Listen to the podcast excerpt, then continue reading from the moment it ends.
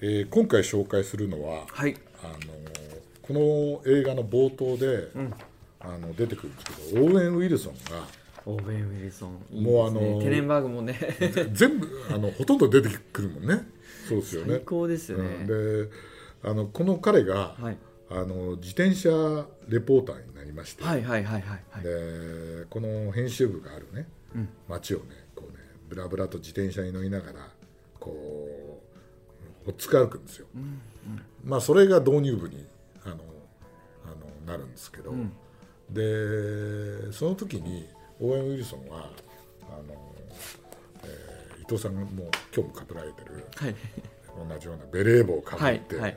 で胸にねね。カメラをぶら下げてこうねこういう自転車に乗ってかっこいいっすね。ね、やるんですよで、まあ、ベレー帽、、はい。いじゃん。伊藤さん大好きだから。これ取り上げようかと思ったらこの間でも取り上げたしなってあそっかそっか。そうっすね。ねこの間取り上げましたよね。あれは誰だっけ？あれ誰だっけ？ああれ？あれだ。水俣。あ水俣ですね。の時に取り上げたから。そうですね。うん。でまえーまた同じになっちゃうなと思って、フランスだからこの間もフランスでやったよなとかって思って、その後見てたら、あの靴を脱ぐ場面があって、そしたらねこれがねどうツートンのソックスなわけですよ。あポーズなのね。本当ですね。ポーズをそのなんていうんですかね外にこうパンツの外にこうねね出してこうね、自転車乗りだからね。自転車乗りだからね。ギアに挟んじゃうとねそう。裾をね。そうそうそうそう。ね。なるほど、うんうん。履いてるっていうのを見てあこれはねあの絶対ね、あの取り上げたいなと思ってて、えーるんでございますが、で伊藤さんもほらソックス、いやソックス好きです、でもこの資料をうん。ね、まあ、今日見て、うん。あこれ絶対いや公式にはななってないですけどいや絶対そうだなっていう、うん。小暮さんともちょっと打ち合わせでなんかネタの話したんですけどコーギーだよ伊藤さんって言った時あいやそうですねだってさこのね、まあほら衣装デザイナーの話になるけどさ、はいはいはい。これさこのえあ あの名品図鑑で何度も映画でやるときに取り上げてるさ、ミレーラ・カノネロじゃないですか。すね。だからさあんな完璧ない人だからやさあの彼女だったら絶対そうですね。講義を絶対はい。選ぶよなっていう気が僕はすごいしてるんですけど、でねツートンで意外にうん。フォーズドを作ってるところ少ないんですよ。少ないよね。はい、い。うんうんうんや本当に。そうですよね、はい。うん。まあだからコーギー以外だったら、うん。あのジョンストーンズうん。はありましたけど、フォーズドはやっぱ作ってなかったです。今期。まあ過去をど作ってるかどうかわかんないけど。昔から講義って。でね、うん。ーズドでもちゃんとねツそう。ートンで作ってるから、うん。うん。ちなみにですね、はい。講義っていうのは調べたらえええこれもねすごいですよ。1892年明治26え年。すごいっすね創業でございますよ。あーまだ旅作ってるのね日本は。そうそうそうそう。であの、まあ、第二次世界大戦までは、はい。どちらかというとねあのあのソックスでもそれでもねえあの昔からねあの人々がね教会に出かける時のうんうん晴れ着の一つとして抗議のソックスを履いていたんだじゃあ優秀ある？由緒あるソックう。ースん。で第二次世界大戦が終わる頃に、はい。なんとこのこの名品図鑑でも何度も言ってるアーガイルのソックスの靴下を、うん。ブルックス・ブラザーズがはい。あの買いバイイングしてそれで世界中にわーっとこうね広まったんだって。なるほど。えーとね俺ね俺本国のホームページも見ましたけど、あの今はですね、バーバリはいはい。ーラルフ・ローレン、うん。トム・ブラウン、うん。これはね正式に自分俺のところで作ってるよってうん。認めてあと J. クル J. クルーそうですー、ね。うん、J. クルーものソックスも作ってるよって。J. クルー日本にもオーダーしてるんですけどね、はいはいはい。もう作ってるよってはい本国のホームページに出てました、ああそうですか、うん。私はねあの1980年代に、はい。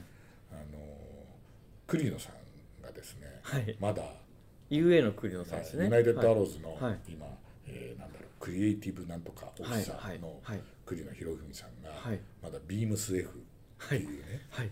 えーところで、はい。あお店で一人で立ってる時に、はい。あのククリオさんからアラン・フラッサーのアランフラッサーはい。のソックスをねすごい買えと言われてすごいですね。80年代の時にソックスがカシミヤのソックスでしたけど、もう当時でも絶対1万超えて1ますよ万ね。1万円超えてました、いいですよね、うん、それでなかなか買えなくて、はい。えーだって靴が2万いくらで買える時代にソックスが1万円。なんかありえないじゃないですか。いやありえないですね。ね。それででもセールまで待って、はいはい。あのアラン・フラッサーのうん。コーギー製の花柄のソックスを買いました。よ、あそうなんですね。でちょっと履いてたら、ん。カシミヤだからすぐ擦り切れて穴が開いて 捨てちゃったんですけど あのそれ以来コーギーにはなんとなくねあれがあったんですけど、あのコーギーはねあの靴下以外にもセーターあそうですね。ね。コムデ・ギャルソンもねたびたびねそのシーズンで作ってます作っねてますよね、うん、でもツートンのソックスっていうと、ん。あのやっぱコーギーで、私が今日いまだに持ってるやつをうわ今日お持ちいただいたんですね。あなんかいい色ですね。ねいいでしょ？それでさかかととこれがさ、はい。かかととつま先が色が違っててあ本当だ。それがさ右と左で逆になってるっていうさ、はいはいはい、あ本当だ。うん、これが左右、うん全然、うん、いいんで違うんですね一回洗っただけで履いてないんですけども、はいはい。でそれ以外にも、ん。今回いろいろあそうですね。借りていただいてはいはい。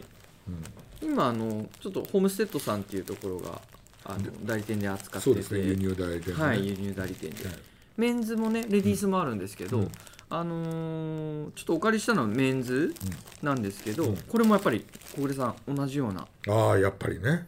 つま先とうん。かかとの部分、うん。でちょっとこれリブの一番上の方ですね、はい。履き口のはいところもですよね。カラーがこれ3色使っちゃう。そうそうそう。面白いですよね、でこのオーウェン・ウィルソンが履いてるのは多分こういう茶系のブラウン系だったと思うんですけど、うんうん。これもちゃんと展開してるのではいネイビーグレーブラウンと。はいはい。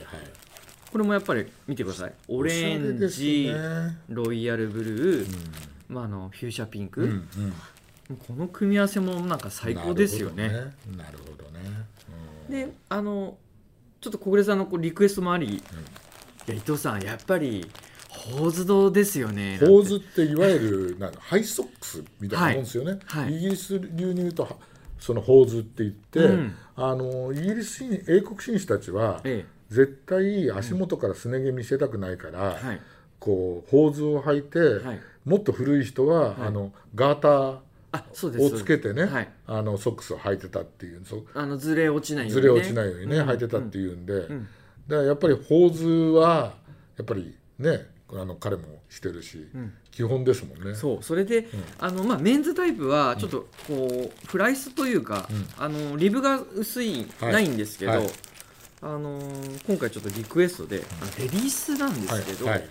これもね一番典型的な多分小暮さんも今日お持ちだと思うんですけど、こういうねはい。素晴らしい。多分ほぼほぼオーウィルソンが履いてる色もいやそれっぽいじゃないですか。それそれっぽいんですよ、うんうん。でこれがねやっぱりカシミヤなんですよカシミヤそうこれなんだよ、ね。1万円しちゃうんですよ1万円しちゃうね。でもでもさ、80年代も1万円ぐらいしてさ、あそうですね今も1万円なんだからいやいや安いよね。いや逆にそうですね安いよね。でなんか打ち合わせの時もねお話しされてましたけど、穴が開いたらうん、やっぱ繕うのがやっぱりイギリスのなんかこう。たしなみというのかね、自分で繕っちゃってるっていうかね、で今日は、伊藤さんソックス大好きな伊藤さんに、はい。あの持ってきたんですけどみぜひ読んでいただいて。うわすごいですこれあの日本でうわちょっと小暮さん見せてくださえ？いこれすごいですね。にあのこれね日本の靴下の産地っていうのが、まあ、有名なんですけど、はい。奈良県の広陵町はいですよね、はい。奈良県の真ん中ぐらい。あでも以前おっしゃってましたようん。僕そこに取材したこ行ったことがあってこれは広陵町の町役場が作ったあの本靴下の歴史を書いた本でこれ靴下にくるまってるんですよねこれね。わすごいですね。であのこれあの本屋さんじゃ売ってなくて、はい。町役場にはい。切手を送ると送り返してくるんですよね。あーこれ欲しいっすね。資料としてもいいですけど、で買った。ね。ね、カバーが、うん。あれこれソックスでソックス。そう。巻いそう。つくカバーになっちゃってるんですね。そうそうこれちょっとなんか見せたいですねディテールカットでも、そうであの、まあ、ソックスって、はい。もうあの諸説あるんですけど、うん。紀元前23世紀頃からはい。もうもう履いてたっていうんで、うん。えーもうであの靴下の機械編みを発明したのは、英国のウィリアム・リーっていう人で、うん。1589年なんですよね。であの基本的にはその編み方とあの今と全然変わってないっていうんであのね靴下の編み機をね、はい。僕その奈良県まで見に行ったんですけど、はい。あれを見るとその今のね編み機っていうのはね全部ねこうコンピューターみたいにしてる最新の機械なんだけど、はい。あのそういう機械の方が、まあ、中国とか行くと今でもそういうのがあるんだろうけど奈良県にあるのなんかは割とこう古い機械で、ん。それはね宇宙工学か靴下の機械かっていうぐらいこう精密なだってギアを変えることによって、これですよね、うん、ギアを変えることによって靴下を編むのよ。だから編んでるのを見るとあのかかとも全部できてはい。つま先のこのねつま先のリンキンリンキンググのね。グがない状態で全部編み上がって落ちてくるんですよ。でそれを見るといやーこれ靴下を編むのって大変なんだろうなって思うんですよね。うんうん。で僕その奈良県の広陵町で3年ぐらいいろんな編み機を取材したんですけど、うんうん。で一番なんか手編みに近いようなところを取材した時にあのやっぱりこうあのこうなんですかね鍋の大きいぐらいのはい。編み機で、はい。そこでこううん手手作業みたいな感じでこうやってて、うん。あのそのオーナーの人が言ってたのが工技なんかも多分これと同じような機械で,、でもしかしたら、もう手動に近いような形でやってんじゃないかなと思ってで今回本国の講義の,、はい。のホームページ見たら、はいはい。やっぱり編んでるところがあって。あ工場のね写真ありましたもんね。うんであれ動画も載ってて、あはいはいはい。でそしたらやっぱりその時と同じような編み機うでーん。でさすがに動力はちゃんと電気でうん。回ってましたけど、うんうん。でもねあのまあビビデオ見るだけあビデオだとねあんまり伝わってこない実際の機械を見るとねこれね1万円。このカシミヤのソックス、1万円でもね結構安いよなっていうね。そんなに手間かかってるんですかかってねますね本当に。まあね靴下の話ばっかり 言っちゃいましたけど、はいはいはいはい。でちなみに、うん。このオーェン・ウィルソンって、はいはい。あのあれですよね有名な話ですけども、オーウェン・ウィルソンの話に戻ると、はい。有名な話だけど、ウェス・アンダーソンとん。同級生なんですよね。あそうなんですね。そう。で彼は大学でアイデアだった時に、うん。ウェス・アンダーソンはねいつもニューヨーカーを読んでましたですよ。そうなんですね。っていうような。でね彼はあれじゃないですか、あのそのロイヤル・テネンバーグさんと、そう。うんあのうあの一緒に脚本も書いて、そうですね。アカデミー賞にノミネートされてるじゃそないですか。うですね。だからそんなに仲がいいんですねやっぱ。そう。だから、うん。ウェス・アンダーソンのうん。世界にこうあのか映画にはうん欠かせないっていうか、うんね気がするんだよね。ビル・マーレもそうですけど彼も絶対外せない一人ですよね。そうそう、うん。うん。だから今回のうん。フレンチ・ディスパッチにもいろんなところでん。過去出てきたウィリアム・デフォーとかさ、うんはいはいはい。あのいろいろんな人がはい。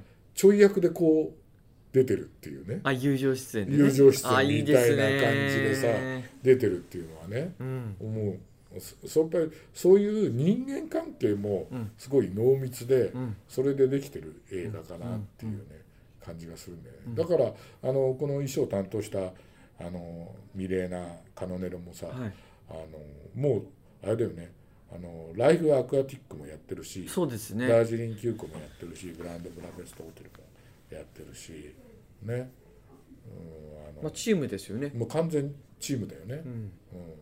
でもあの俺彼女がやった中であの一番洋服として洗練されてるなと思ったのは、あのね「大人の喧嘩っていうねうんうんうん。映画があって、はいはいはい。2011年、はい。それ俺映画館じゃなくてテレビで見たええ私は見たんですけど、実はロマン・ポランスキーが監督してて、はいはいはい。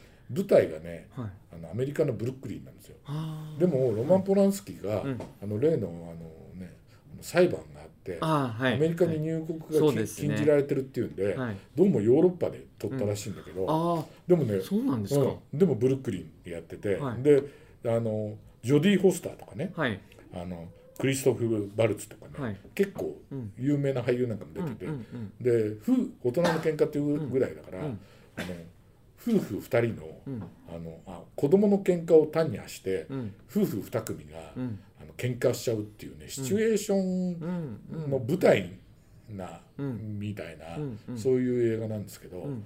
であまりにもうん。なんかこう特にジョディ・ホスターとかねケイト・ウィンスレットのはい。